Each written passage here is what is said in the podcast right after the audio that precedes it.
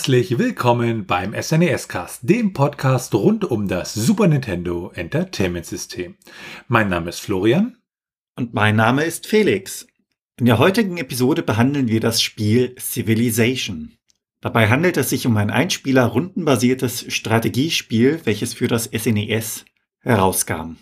Entwickelt wurde das Spiel Civilization von der Firma Microprose und in Japan durch Asmic veröffentlicht und im US-amerikanischen Raum durch den Publisher Koei. Schauen wir uns zuerst einmal die Geschichte an. Und da schauen wir uns erstmal die Geschichte von Microprose an. Und äh, Microprose war ein äh, Publisher und Entwickler, der 1982 von Bill Steely und Sid Meier gegründet wurden. Er hat eine Reihe von Spielen veröffentlicht. Zu den bekanntesten gehört unter anderem die XCOM-Serie und natürlich ähm, Civilization. Nachdem sie 1982 ja gegründet wurden, ähm, haben sie 1993 äh, relativ viele ihrer Entwickler verloren, vor allem aus dem Vereinigten Königreich, und äh, waren dann eine Tochterfirma von Spectrum Holobyte.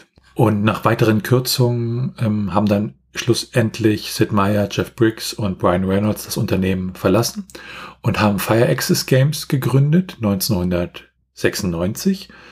Und später wurde dann Spectrum Holobyte von Hasbro Interactive übernommen. Und ja, das Unternehmen Micropost selbst hörte dann 2001 auf zu existieren. Aber äh, diese Marke sozusagen wurde mittlerweile wieder belebt von einer Firma, die in Australien sitzt wenn man über ja, Civilization redet, dann muss man auch über Sid Meier reden, der halt ähm, ja ein, ein Spiel sozusagen, was wirklich mit seiner Person verbunden wird, ähm, gemacht hat. Das heißt ja nicht umsonst Sid Meier's Civilization. Und äh, Sidney K. Meyer wurde am 24. Februar 1985 in äh, Sarnia in Ontario geboren und ist ein kanadischer ja, Softwareentwickler und Designer halt von Videospielen. Aufgewachsen ist er in Detroit und hat an der University äh, of Michigan Geschichte und Informatik studiert und hat halt äh, auf seinem Atari ja so als Hobby sozusagen Spiele programmiert und 81 hat er dann Bill Steele getroffen und sie haben dann halt zusammen ja Microprose gegründet und gehörten damit auch in den 80er und 90er Jahren wirklich zu den einflussreichsten Spieleentwicklern. Er wurde 1999 auch als ähm, zweite Person nach Shigeru Miyamoto in die Academy of Interactive Arts and Science in die entsprechende Hall of Fame aufgenommen und hat auch ein äh, Game Developers Choice Award für sein Lebenswerk erhalten. Neben Civilization ist er unter anderem auch äh, für andere Spiele bekannt, zum Beispiel Pirates und äh, Silent Hunter. Ähm, Civilization und Pirates dabei beide mit einem Ausrufezeichen am Ende. Und ähm, er hat sozusagen auch in seinen Spielen sich so ein bisschen verewigt, indem er da zum Beispiel in Civilization 3 der Wissenschaftsberater ist. Ja, Civilization an sich ist ähm, eine Art Brettspiel gewesen, 1980. Und Avalon Hill hat diese Rechte an diesem Brettspiel 1981 gekauft. Und es gab halt ja Versuche daraus ein, ein, ein Spiel zu machen. Aber diese Versuche, die wurden halt schlussendlich eingestellt. Was die Gründer von Microprose halt so entwickeln wollten, waren auch sehr viele ja, Simulationen und, und Videospiele, die auf Militärstrategie basierten, weil äh, sie halt ähm, zum Beispiel Steely hatte halt Erfahrung als ähm, Pilot der Air Force. Und durch den Erfolg von SimCity und Populous hat man halt dann in der Firma auch festgestellt, vor allem Sid Meier hat halt festgestellt, dass Spiele auch Spaß machen können, wenn man halt irgendwas aufbaut. Bei Microprose selber arbeitete dann noch einige dieser Spieleentwickler dieses ähm, von Avalon Hill, die praktisch das Brettspiel sozusagen ja lizenziert hatten. Und von diesen Entwicklern kamen dann unter anderem Bruce Shelley und äh, Shelley ist praktisch von der Brettspielbranche Richtung äh, Videospielbranche gewechselt, weil er halt gemerkt hat, dass der Brettspielmarkt ja so ein bisschen schwächelt.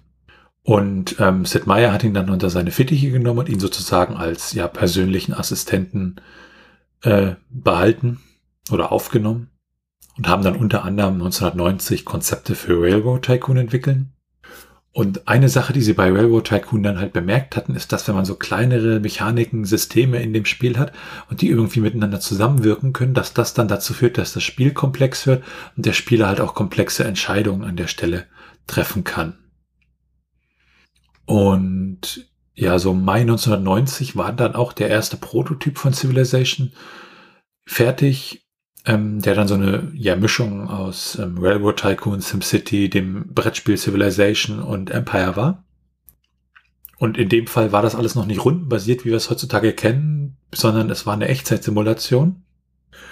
Und dann mussten sie das ähm, Spiel einen Moment auf Eis legen, weil sie halt da relativ viel Zeit investiert hatten und Microprose Angst hatte, dass das Ganze ja ähm, nicht wirklich gut ankam auf dem Markt und sie erstmal das äh, Spiel Covered Action fertig machen sollten. Das haben sie dann auch getan und haben dann weiter an ihrem Prototyp entwickelt. Und durch diese erzwungene Auszeit sozusagen haben sie dann auch gemerkt, dass diese ganze Echtzeitgeschichte ja nicht so gut funktioniert und sie das Ganze doch mal lieber in Richtung rundenbasiert das Spiel treiben. Sie haben dann halt so Elemente für die Stadtverwaltung und militärische Aspekte eingebaut und äh, sozusagen auch diesen Wettbewerbsgedanken dann ins Spiel hineingebracht und äh, ja, sozusagen, da gibt es die schöne Art, dass man es dem Spieler halt unbequem machen muss, damit er sich wohlfühlt. Und dieser Technologiebaum wurde auch eingeführt, der sozusagen dann, ja, dass ich mich entscheiden konnte, was ich entwickle, in welche Richtung ich gehen möchte. Ähm, und da auch so eine Art nicht lineares Spiel dann ich an der Stelle bringen kann. Also sie haben dann auch äh, unterschiedlichste Sachen gemacht, zum Beispiel auch während der Entwicklung festgestellt, dass die Karten zu groß sind und das dann halt entsprechend reduziert. Und sie hatten auch viel überlegt, eine Multiplayer-Geschichte da hineinzubringen, ähm, das dann aber schlussendlich es nicht ins Spiel geschafft hat. Ja, das Spiel selber ähm, nutzte dann auch in der finalen Version einige der original von äh, Sid Meier erstellten Grafiken und die Grafikabteilung von Microprose hat dann an einigen Stellen noch ein bisschen äh, nachgeholfen. Und ähm, Bruce Shelley hat dann auch die ganzen, das Handbuch geschrieben und die Elemente für die sogenannte Civiliopedia. Und der Name Civilization an sich, der kam halt relativ spät, erst auch im Entwicklungsprozess. Und sie hatten natürlich Angst, dass sie dann mit dem Brettspiel ja in Konflikt kommen könnten. Aber Microprose hat dann noch eine entsprechende Lizenz halt mit Avalon Hill ausgehandelt.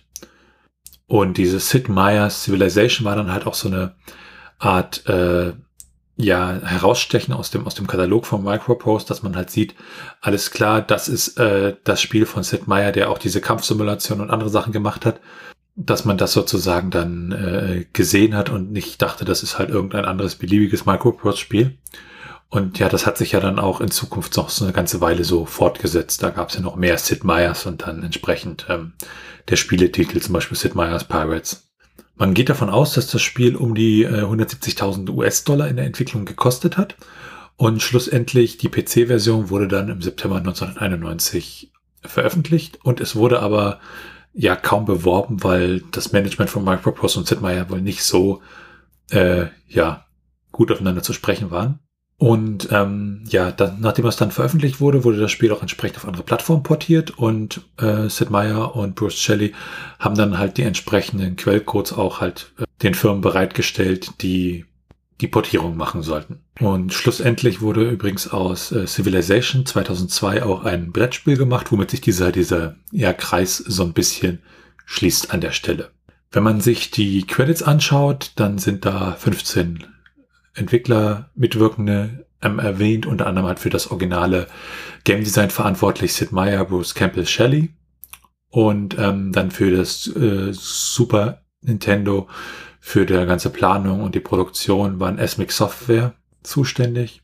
Und schlussendlich für Super Nintendo dann released wurde das Ganze in Japan am 7. Oktober 1994 und in den USA im Oktober 1995. In Europa ist äh, Civilization für das äh, Super Nintendo nie erschienen. Werfen wir einen Blick auf das Setting von Civilization.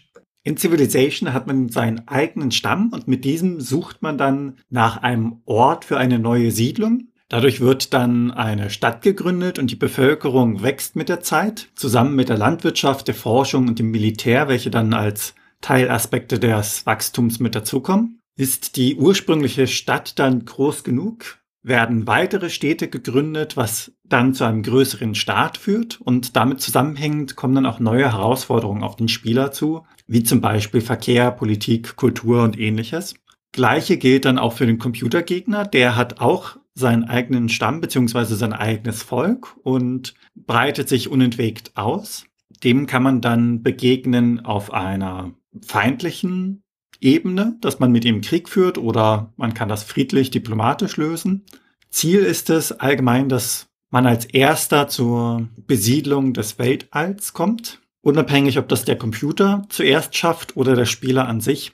Ab diesem Zeitpunkt endet das Spiel. Es gibt dabei unzählige Varianten und Herangehensweisen, begonnen ab dem Punkt, wo man denn überhaupt siedelt, also wo man seine Hauptstadt gründet, was man erforscht, bis zu dem Punkt, wie man mit den Computergegnern umgeht, ob man sie komplett vernichten möchte oder ob man das Ganze, wie gesagt, diplomatisch oder friedlich löst. Wenn man sich dann das Gameplay anschaut, das Ganze ist doch recht komplex und umfangreich. Wenn man beim Spielstart ein wenig wartet, wird einem die Geschichte erzählt, wie die Welt denn überhaupt entstand, also die unterschiedlichen Zeitalter mit den Vulkanen, dem Atmosphärenwechseln, wie sich dann Kleinstlebewesen bildet, ein bisschen dann zu den Menschen. Und das Ganze wird dabei ein wenig untermalt, weil die Erde gezeigt wird aus Perspektive des Weltalls, also von außen, wie sie sich dann verändert in den jeweiligen Epochen. Ja, der Titelbildschirm an sich, der dann kommt, ist recht einfach gehalten. Oben im Weltall steht der Titel Sid Meier's Civilization und unten sieht man dann so die Rundung der Erde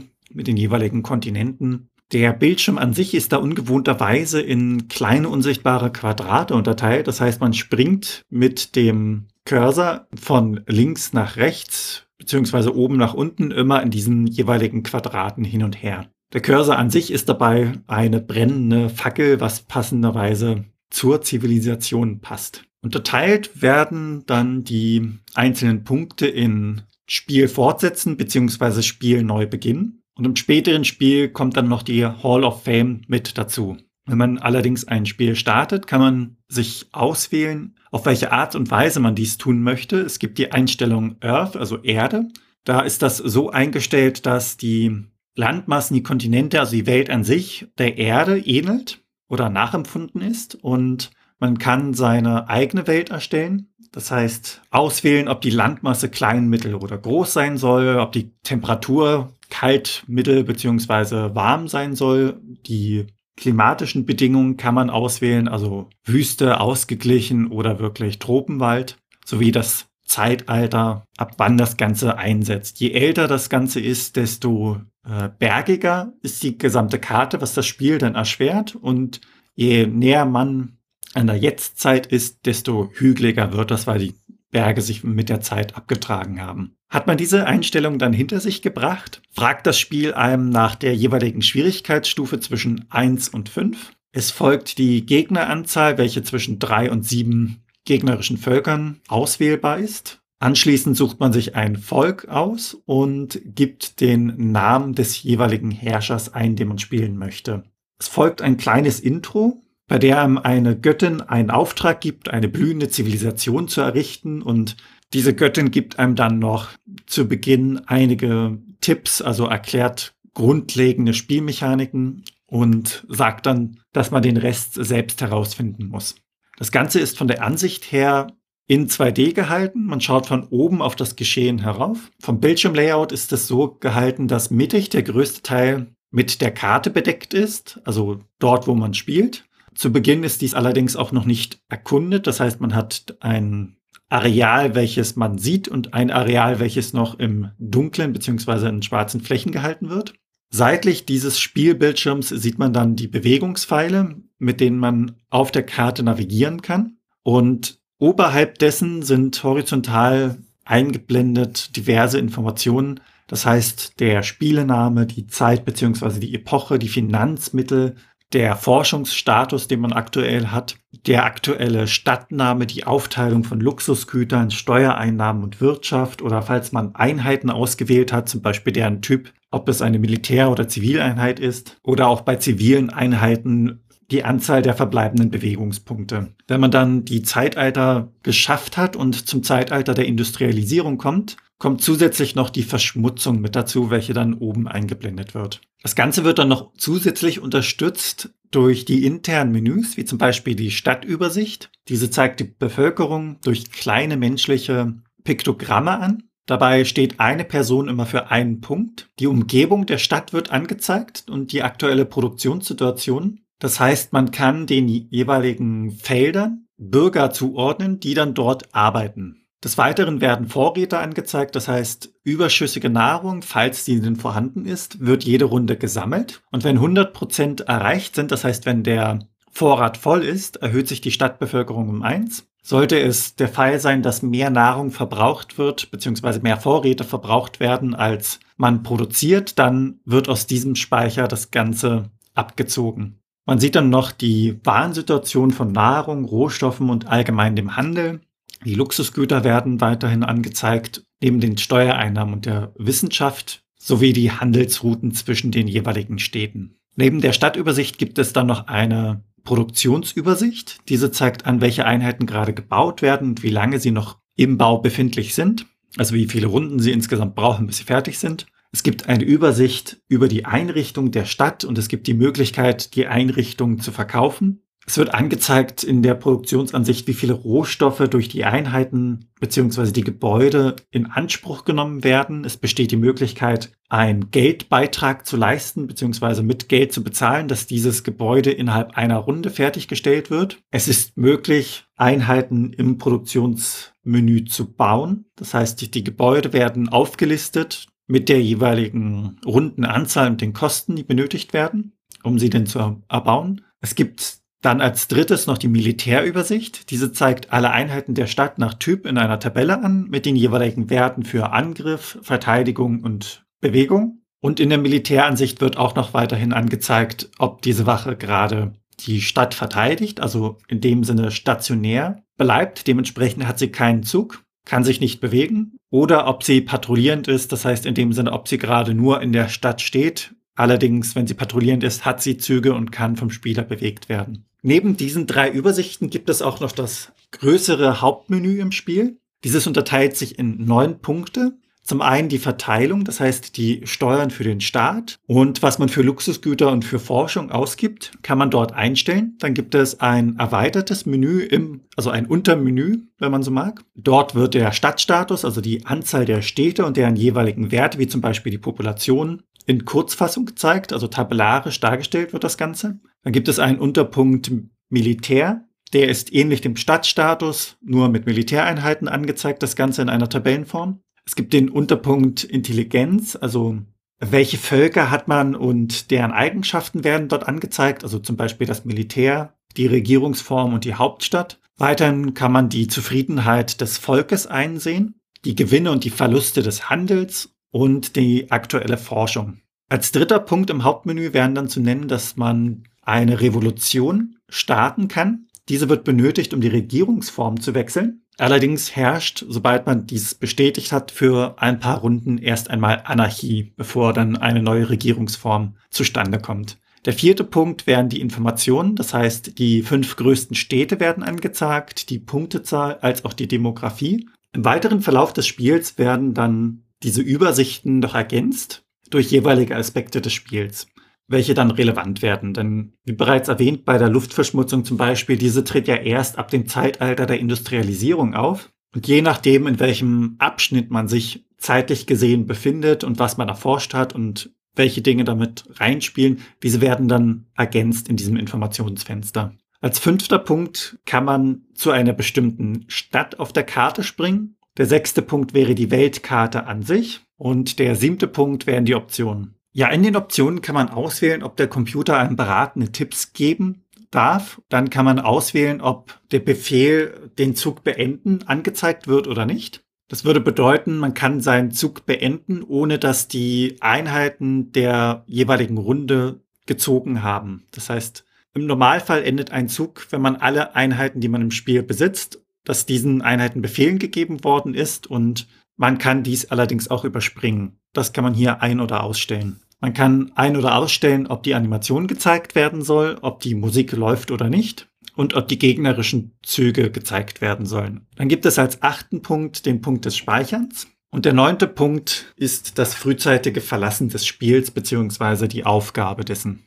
Grundsätzlich beginnt man ja ein Spiel mit Einheiten, die sich Siedler nennen und mit diesen gründet man dann eine Stadt. Die Stadt sollte in der Nähe zu einem See, Fluss, also zu einem Gewässer in dem Sinne stehen. Es sollte viele nahe Ebenen und Grasland und Hügel gehen.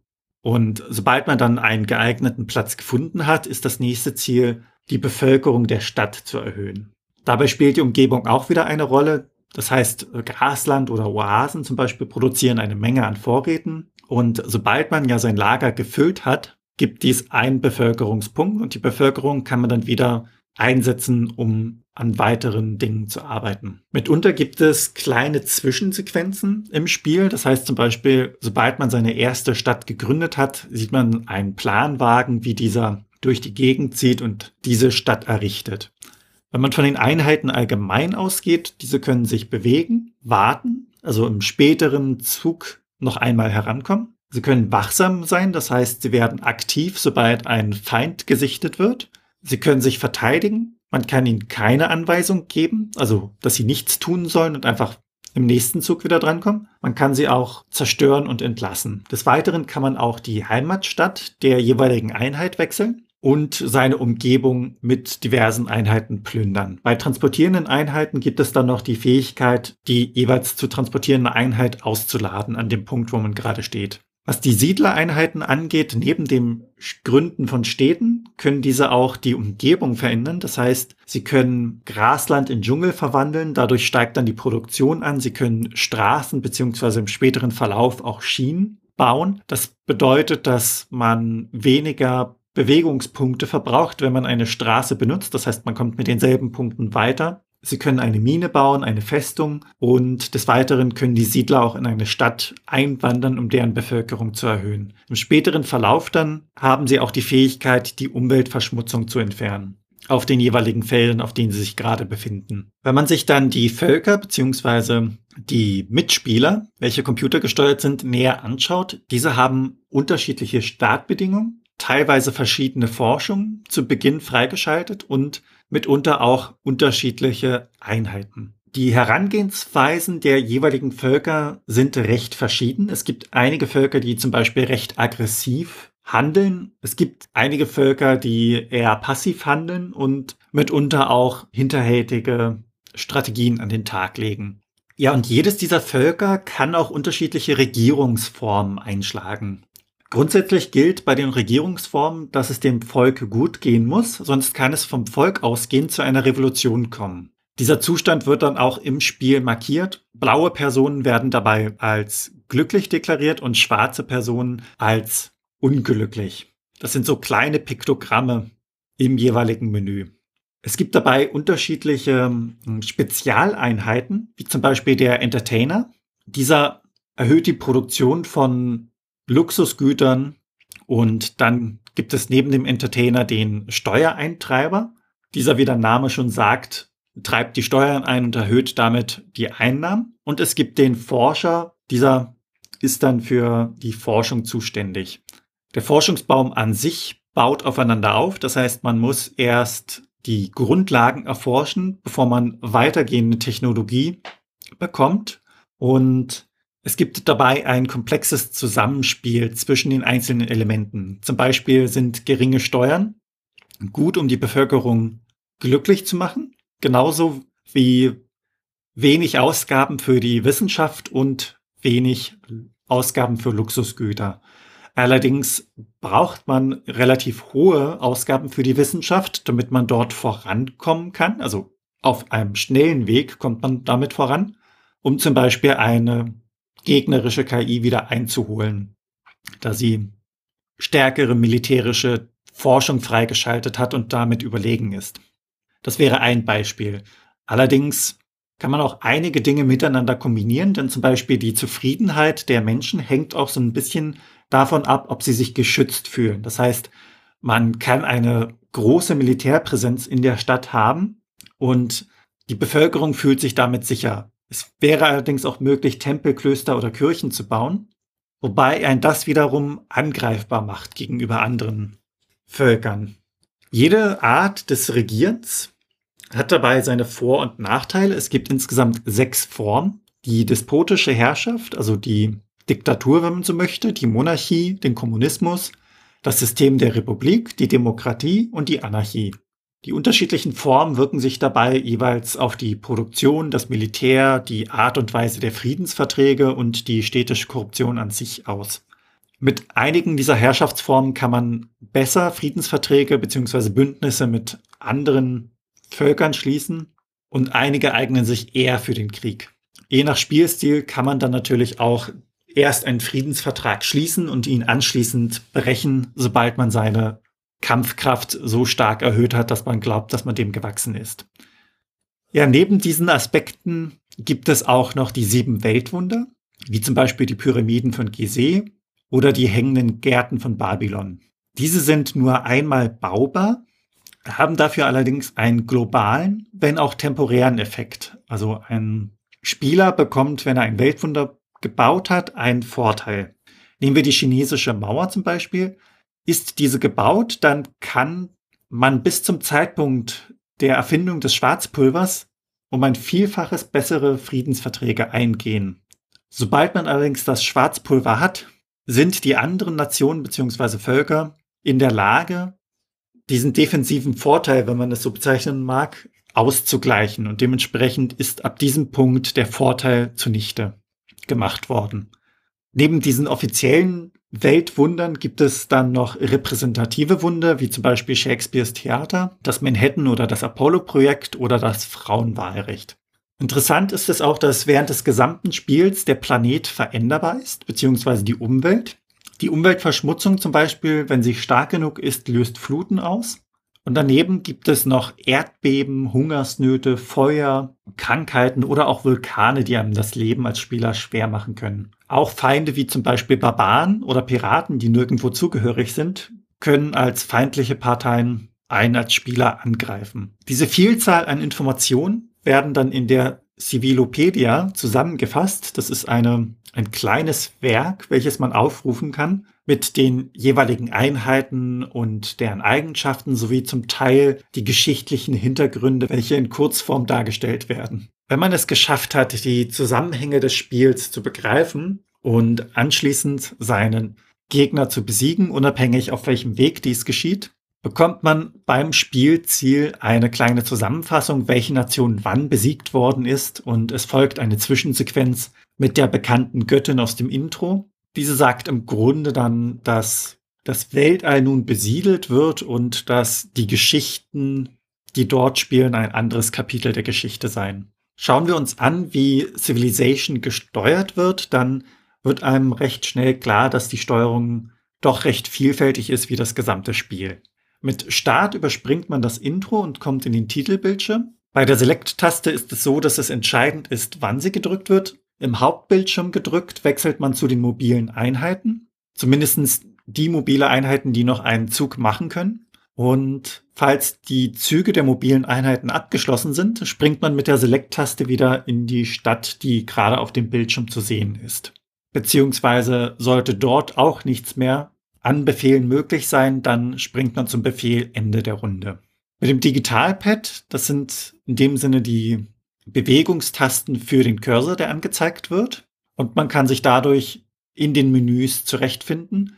Es wird die Möglichkeit gegeben, durch die Karten und den Bildschirm zu scrollen, sowie die aktuellen Einheiten zu bewegen. Mit der X-Taste in Kombination mit dem D-Pad kann man sich schneller auf der Karte bewegen und mit der Y-Taste diese zeigt den Titelbildschirm an, wenn man sich in der Titelanzeige befindet, bestätigt mit Ja oder Nein Befehle beziehungsweise die Menüauswahl.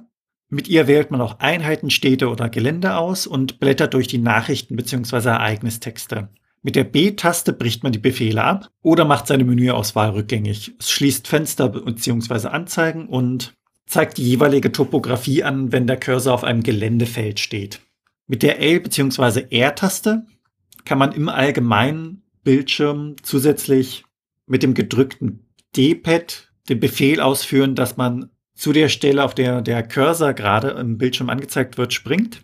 Im Menü kann man die L- und R-Taste drücken, wiederum zusammen mit dem D-Pad hoch und runter, um im Text hoch und runter zu scrollen. Und in der Stadt bzw. der Produktionsansicht kann man L und R drücken zusammen mit dem D-Pad links oder rechts, um zwischen diesen drei Bildschirmen hin und her zu blättern. Also diesen drei grundsätzlichen Ansichten. Eine Besonderheit bei der Steuerung ist es, dass die SNES-Maus angeschlossen werden kann. Dabei hat die linke Maustaste dieselben Funktionen wie der A-Knopf und die rechte Maustaste dieselbe Funktion wie der B-Knopf. Als letztes kann man mit dem Doppelklick rechts noch die Select-Funktion benutzen. Schauen wir uns einmal an, wie Civilization grafisch als auch soundtechnisch umgesetzt worden ist. Die Grafik an sich ist relativ einfach gehalten. Von oben, es wirkt doch alles recht technisch. Es gibt halt viele Piktogramme und viel Text dazu, viele Menüs. Ähm, die Grafik ist auch kaum animiert, also es erinnert doch stark, ja, an eine Art Brettspiel. Und das Ganze wirkt halt doch eher statisch. Die Zwischensequenzen hingegen und das Intro, ähm, die haben so ein bisschen was von einem RPG, also vor allem das Intro, dass da, wenn man nicht weiß, dass es Civilization ist, denkt man, das ist erstmal so ein klassisches äh, JRPG.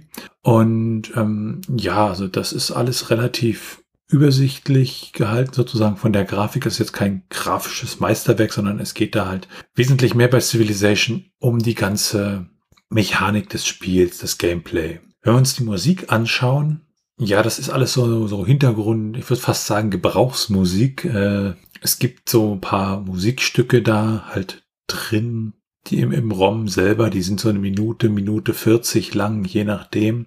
Gibt auch so ein paar speziellere, ähm, kürzere Stücke für zum Beispiel für die Hall of Fame oder für das Ende oder für Revolten, das dann 13 Sekunden lang ist. Und ja, also es ist jetzt ich glaube, es ist nichts, was wirklich im Ohr bleibt an der Stelle. Vom Soundtrack selber gab es dann auch später nochmal eine orchestrale Version, die wurde 1995 veröffentlicht. Und sie klingt in der orchestralen Version auch ein bisschen besser als natürlich im Super Nintendo. Ja, das ganz kurz zu Grafik und Sound, also alles sehr, sehr, ja, man könnte fast sagen minimalistisch gehalten, sehr viel wird mit Textgrafiken gearbeitet, halt mit Text an sich, weil das Spiel halt doch auch, ja, relativ oder sehr komplex ist für das, was wir da zur damaligen Zeit hatten. Und da stellt sich dann natürlich auch die Frage nach der richtigen Strategie, um mit äh, seiner gewählten Herrschaft da weiterzukommen. Ja, durch die Vielfältigkeit des ganzen Spiels muss jeder Spieler für sich so ein wenig seine eigene Strategie und seine eigene Herangehensweise finden. Ja, und zu Beginn kann man dann die Einstellung der Kontinente erst einmal wählen. Das heißt, man wählt sich dort kleine Kontinente aus, dann ist es wahrscheinlich, dass man auf einem Kontinent startet und diesen auch für sich selbst in Anspruch nehmen kann. Bei größeren zusammenhängenden Kontinenten ist es dann meist so, dass sich mindestens eine gegnerische Partei auf demselben Kontinent befindet, auf die man früher oder später trifft. Im schlimmsten Fall ist diese dann aggressiv und im allerschlimmsten Fall ist es mehr als eine Partei. Das heißt, man kann sich zum Beispiel in der Mitte von drei feindlichen Parteien befinden. Dem kann man dann entgegenwirken, indem man bei den Einstellungen die kleinen Kontinente auswählt. Sobald man sich dann für ein Volk entschieden hat, kommt es ja wirklich auf den Standort an. Also wo gründe ich meine Stadt? Die jeweiligen Umgebungsfelder beeinflussen das ganze ja. Ein Gebirgsfeld hat zum Beispiel ein schlechtes Wachstum, aber eine gute Produktion. Und in der Wüste wird man zum Beispiel ernsthafte Probleme mit der Nahrung und dem Wachstum haben. Gut geeignet sind hingegen Grasfelder bzw. Flussfelder. Dort ist das Wachstum gut, wobei die Produktion ein wenig langsam ist. Und im Idealfall hat man eine gesunde Mischung aus den positiven Feldern in der Umgebung seiner Stadt. Das heißt, die Gras- bzw. Flussfelder, die allgemeinen Bodenfeldern, die Waldfelder für die schnelle Produktion zusammen mit den Gebirgsfeldern. Dschungel, Sumpf, Hügel, Tundra und Arktis sollte dabei grundsätzlich eher vermieden werden, da auf diesen Feldern eine langsame Produktion als auch ein langsames Wachstum vorhanden ist. Auf den Karten gibt es ja auch unterschiedliche Produktionsressourcen auf den jeweiligen Feldern. Diese spielen auch mit hinein in das Wachstum und die Produktion. Das heißt, ein Bodenfeld mit einem Pferdesymbol obendrauf ergibt wirklich gutes Wachstum und eine sehr große Produktion. Aber ein Dschungel mit einem Perlensymbol obendrauf, das ist langsam wachsend und schnell wissenschaftlich fundiert. Je nach Stadt und je nach Fokus, den man anstrebt, eignet sich natürlich eine andere Umgebung besser für die jeweils eigenen Ziele. Grundsätzlich gilt, dass man seine Städte immer verteidigen sollte, denn selbst wenn man Friedensbündnisse hat, diese können gebrochen werden. Und daneben gibt es ja noch die Banditen bzw. die Piraten. Das heißt, mindestens eine, idealerweise zwei oder drei militärische Einheiten sollten eine Stadt immer verteidigen. Die militärischen Einheiten sollten dabei auch auf dem aktuellen Stand der Zeit sein. Das heißt, aus dem jeweiligen Zeitalter, in dem man ist, stammen. Bei dem Bau von neuen Städten ist dabei zu achten, dass ein gewisses Gleichgewicht zwischen dem Erschließen von neuen Städten als auch der Weiterentwicklung der bereits bestehenden Städten herrscht. Sollte man eher auf dem kriegerischen Pfad unterwegs sein, dann ist es recht ratsam, nicht zu schnell zu viel Fläche zu erobern. Denn es bringt einem nichts, wenn man unglaublich viel Areal hat, welches einem dann innerhalb von wenigen Zügen wieder von den anderen Völkern bzw. Computerspielern weggenommen wird, wenn man diese nicht verteidigen kann. Das heißt, man braucht immer eine gewisse militärische Kraft, um das eroberte Gebiet halten zu können. Es gibt allerdings auch die Möglichkeit, dass man mit den stärkeren Mächten auf der Karte Frieden schließt und die schwächeren, die dabei übrig geblieben sind, übernimmt. Also gewissermaßen eine Mischstrategie zwischen Krieg und Frieden. Wenn man sechs oder sieben Städte dann im Spiel hat, kann man es in Betracht ziehen, auf die Monarchie zu wechseln. Diese bringt Vorteile in der Produktionsrate, allerdings steigen auch ein wenig die Kosten für das Militär. Das ist ein Punkt, wo sich die Meinungen spalten. Es kommt auch ein wenig darauf an, welche Einheiten der Spieler bereits hat, auf welchem Niveau er ist und der Großteil bevorzugt eigentlich die Demokratie. Allerdings ist dies wirklich flexibel und von den jeweiligen Gegebenheiten abhängig. Es ist von Vorteil, den Handel mit den Computergegnern zu pflegen, als auch diverse Botschaften zu bauen und die Spione einzusetzen. Spione kann man ja nutzen, um Technologie zu stehlen, eine Revolution anzuzetteln, beziehungsweise grundsätzlich einfach der anderen Partei zu schaden. Damit ist man dann in dem Sinne auch immer informationstechnisch auf dem aktuellen Stand und weiß, was einem erwartet. Man kann besser einschätzen, ob man den Gegner gerade angreifen kann oder ob sich das eher nicht lohnt, weil man zurückgeschlagen wird. Was die Armee angeht, da braucht man auch ein gewisses Gleichgewicht, denn die Armee hat Unterhaltskosten und ja verschiedene Werte, also den Angriffswert, den Verteidigungswert und die Bewegungsreichweite. Diese sollte man in einem ausgeglichenen Verhältnis miteinander kombinieren. Schauen wir uns einmal die Möglichkeiten an, in Civilization zu schummeln. Ja, und beim Schummeln in Civilization, da gibt es zwar den einen oder anderen kleineren Glitch, aber hauptsächlich kann hier über Cheat-Codes im Emulator oder über Game Genie-Codes oder über Action Replay-Codes geschummelt werden. So gibt es zum Beispiel entsprechende Codes, um halt jeweils einen neuen Skill mit jedem Zug zu bekommen, mit jeder Runde. Und ähm, man kann mit wesentlich, wesentlich, wesentlich mehr Geld starten. Man kann unendlich Zeit haben oder das Einkommen wirklich maximieren.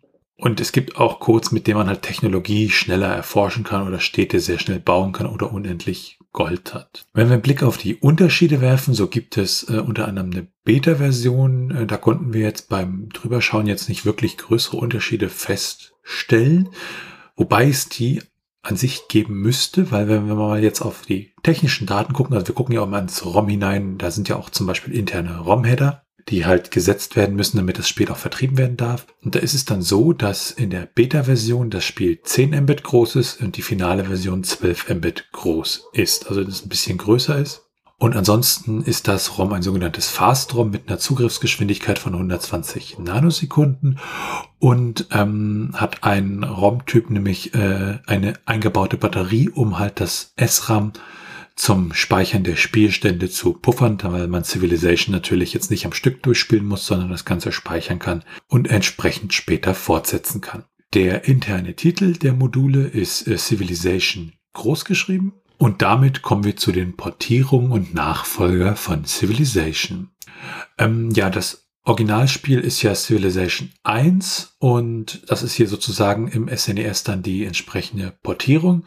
Und 1996 erschien dann Civilization 2. Ähm, das hatte dann ja zeitgemäßere Grafik, mehr Musik, mehr Audio. Das Kampfsystem wurde ausgebaut. Es gab dort auch für das Spiel einige Erweiterungen. Und auch eine Mehrspieler-Variante sollte dort dann ja ihren Weg finden. Die war ursprünglich sogar fürs Hauptspiel geplant, hat es aber dann nicht geschafft. Und später erschien dann 2001 nämlich äh, Civilization 3, auch entsprechend wieder mit Erweiterungen. Und Civilization 4 erschien dann 2005, auch wieder mit unterschiedlichsten Erweiterungen, zum Beispiel Warlords oder Beyond the Sword. Und dann gab es ähm, Civilization Revolution, was 2008 wirklich speziell und ausschließlich für Konsolen entwickelt wurde. Ja, und es gab dann noch weitere Teile und aktuell sind wir bei Civilization 6, äh, was dann 2016 das erste Mal herauskam und auch entsprechend ähm, zum Beispiel für iOS dann auch portiert wurde. Neben den offiziellen Teilen gibt es äh, mit CEFO ähm, ein äh, Civilization mit relativ starker KI, was ähm, ja als Freeware halt veröffentlicht wurde und auch mal da überlegt wurde, ob das so als Rollenmodell für die KI-Forschung benutzt werden kann. Ansonsten gibt es ähm, FreeSIF, das ist ein Open-Source-Spiel unter der GPL, ähm, das heißt freie Software. Und es gibt nochmal FreeCall, was auch ähm, ja Civilization nachempfunden ist. Damit werfen wir einen kleinen Blick aufs Trivia. Wenn man sich mal anschaut, die Spielzeit, die beträgt, äh, also je nachdem, kann man da so im Durchschnitt so um die zwölf Stunden verbringen. Man schafft es aber auch in, in unter zehn Stunden durchzuspielen. Man kann aber natürlich wesentlich, wesentlich mehr Zeit in dem Spiel verbringen. Also da kann man auch dann 10, 20, 30 Stunden drin verbringen. Möchte man das Spiel heutzutage bei uns so kaufen, gibt man so gebraucht für, nur für das Spiel um die 20 Euro aus. Komplett in der Box kostet das Ganze so um die 40 Euro. Und in den USA kostet das Spiel lose ungefähr 13 US-Dollar und komplett in der Box ungefähr 17 US-Dollar. Insgesamt wurden vom Spiel über alle äh, Plattformen gesehen 850.000 Stück verkauft und äh, Civilization gehörte auch ähm, zu den Spielen, wo man mal geguckt hat, in Studien kann man das für den Unterricht benutzen. Daneben taucht die PC-Version von Civilization in dem Buch 1001 äh, Video Games You Must Play Before You Die, was wir schon öfters im Podcast erwähnt haben, auf. Und dann gibt es ja so diese schöne urbane Legende, dass ähm, man mit Gandhi, mit Atomwaffen äh, dass Gandhi halt ja Atomwaffen benutzt hat und weil es dann irgendein so Integer Overflow geben sollte und die Aggressionswerte von Gandhi dann praktisch das überschreiten. Allerdings ähm, hat sich halt herausgestellt, dass das wirklich nur eine urbane Legende ist, weil dieser Fehler nie existiert hat, da einmal die Regierungsform keinen Einfluss auf diese Aggressivitätsbewertung der äh, äh KI-Führer hat und ähm, Civilization auch in einem C-Dialekt programmiert wurde, der ja standardmäßig ganze Zahlen mit Vorzeichen verwendet hat, wo es zu keinem Überlauf kommen konnte. Anspielungen auf Civilization findet man unter anderem auch äh, in dem Thriller Sliver, wo man dann in einem ganz kurzen Bruchteil so ein großes äh, Plakat von diesem Spiel sieht. Und der Strategieguide zu Civilization war einer der ersten, die wirklich als Paperback veröffentlicht wurde. Bei einem Blick auf die ROM-Hacks gibt es auch für Super Nintendo einen ROM-Hack, nämlich das sogenannte Civilization UI und Text Tweaks. ROM-Hack, ähm, das ist so ein, ja, so ein paar kleinere Patches, die die UI und ein paar Typos und Inkonsistenten, äh, Konsistenzen halt gefixt haben an der Stelle. Und damit sind wir bei den Retro-Achievements. Achievements also an sich sind ja immer so kleine Belohnungen, zum Beispiel bei Plattformen wie Steam kennt man das ja. Und durch Retro-Achievements wird das auch durch einige Emulatoren unterstützt. Mit den alten Spielen halt. Für Civilization selber gibt es leider keine Retro-Achievements. Ja, in Civilization kann man ja wirklich sehr viel Zeit verbringen und umso interessanter ist es, dann die Zeiten zu sehen, die in den Speedruns für Civilization erreicht worden sind. Es gibt ja zwei Arten, wie man das Spiel gewinnen kann. Zum einen die kriegerische Seite, das heißt, man erobert alle anderen Zivilisationen und bleibt als letztes übrig. Oder man schafft es als erstes ins Weltall zu gelangen. Wenn man sich dann die erste Variante anschaut, also die der Eroberung, dann schafft man es innerhalb von 52 Minuten und 33 Sekunden alle anderen Parteien zu besiegen. Und wenn man sich dann den anderen Modus anschaut, also zuerst im Weltall zu sein, beziehungsweise das Weltall Alpha Centauri in dem Sinne zu besiedeln, dann schafft man dies etwas drüber innerhalb einer Stunde, sechs Minuten und 14 Sekunden. Wobei die Unterschiede zwischen dem ersten und dem zweiten Platz doch relativ groß sind, denn der zweite Platz braucht bereits drei Stunden, 49 Minuten und 46 Sekunden und der dritte Platz schon sechs Stunden, 58 Minuten. Kommen wir zum Handbuch des Spiels Civilization. Im Großen und Ganzen ist dies recht umfangreich und ausführlich auf 72 Seiten beschrieben. Unterteilt wird das Ganze in Grundlagen, Steuerung, Menüs, ein Tutorial, wenn man so mag, ist mit drin und das gesamte Regelwerk, also die Einheiten, wie sie sich verhalten, die Diplomatie, den Handel und alles weitere wird beschrieben. Allgemein wird der erste Teil als Einführung unterteilt. Das heißt, eine Zusammenfassung in dem Sinne der jeweiligen Bereiche. Und im späteren Verlauf des Handbuches kommen dann noch die Parts, in denen die einzelnen Unterpunkte dann genauer erklärt werden. Ja, untermalt wird das Ganze dann durch Bilder aus dem Spiel, teilweise auch durch Tabellen. Das heißt, die Bewegungsreichweite, zum Beispiel die Werte der Militäreinheiten, Angriff als auch Verteidigung werden tabellarisch dargestellt, mitunter auch in Abhängigkeit der jeweiligen Felder, denn die Einheiten haben ja unterschiedliche Bewegungsreichweiten je nach Untergrund. Schauen wir uns dann die Bewertung von Civilization einmal näher an. Die Bewertungen von Civilization bewegen sich eigentlich alle so in einem relativ guten Bereich, so 70 Punkte aufwärts. Also die Total aus Deutschland hat im April 1996 95 Punkte vergeben. Die Gameplayers hatten 89 Punkte vergeben im Oktober 1995. Auch die Retro Archives ähm, hat im August 2017 80 Punkte vergeben und die Megafun hat im März 1996 75 Punkte vergeben. Die Total schrieb dabei zum Beispiel, wer auf opulente Grafik und Soundorgien verzichten kann und stattdessen ein Strategiegame voller Komplexität und Spieltiefe sucht, für den ist Civilization mit Sicherheit die erste Wahl. Einzige Schattenseite bei der ganzen Sache, eine deutsche Version ist leider nicht geplant, der Weg zur eigenen blühenden Zivilisation führt also nur über den Importhändler. Ähm, die Game Pro sagte im Januar 1996, Civilization is a finely crafted strategy card. Don't be put off by slow action. World domination will be soon overcome you for fun. Fascinating trip. Und ähm, die Next Game schrieb 2002, es ist technisch veraltet und auch die Bedienung ist recht fricklich geraten. Und dennoch schaue ich trotz all der späteren Teile auf meinem Apple Macintosh immer wieder gerne für ein paar Stunden ins Original. Das Spiel selbst hat auch einige Awards bekommen, also wirklich sehr, sehr viele. Ähm, Top Game of All Time 2001 von der GameSpy. Ähm, auch die Retro Gamer hat es äh, in Best Game of All Time auf Platz 29 gewählt. Und ähm, Overall Game of the Year äh, wurde von der Computer Gaming World im November 1992 vergeben. Und zum Beispiel die Amiga Joker hat auch die Best Simulation of äh, 1992 ja, in einer Leserabstimmung vergeben. Ja, kommen wir damit zu unserer Meinung. Also ich persönlich kam mit Civilization immer noch nicht so richtig klar. Das aktuelle Civilization habe ich auf dem iPad gespielt und das hat mir da auch relativ viel Spaß gemacht, auch wenn ich es dann nur so ja zwei, drei Wochen gespielt habe und seitdem nie wieder angeguckt habe. Ähm, ja, das Intro vom Teil für Super Nintendo erinnerte mich doch dann stark an Rollenspiele. Ich musste echt gucken, habe ich jetzt das richtige äh, Modul ins äh, Super NT gesteckt und ähm, ja, bei mir persönlich ist das einfach zu unübersichtlich. Ich kam nicht richtig rein und das ist wirklich so das Problem. Civilization generell ah, liegt mir da nicht so. Aber ich glaube, wenn jemand das wirklich für Super Nintendo, also diese Art von Spielen mag und das dann auf dem Super Nintendo spielen möchte, für den ist Civilization dann doch das Richtige an der Stelle. Also da kann man das wahrscheinlich wirklich gut empfehlen, auch die Zwischensequenzen und ja, man hat äh, trotz Modul so ein bisschen Ladezeiten, zum Beispiel, wenn man äh, das Spiel startet, dann kommt dann so ein bitte kurz warten Screen und es dauert einfach ein bisschen, ne, weil halt die CPU da entsprechend auch äh, belastet wird und die ist ja auf dem Super Nintendo nicht so stark. Wie sieht's bei dir aus, Felix?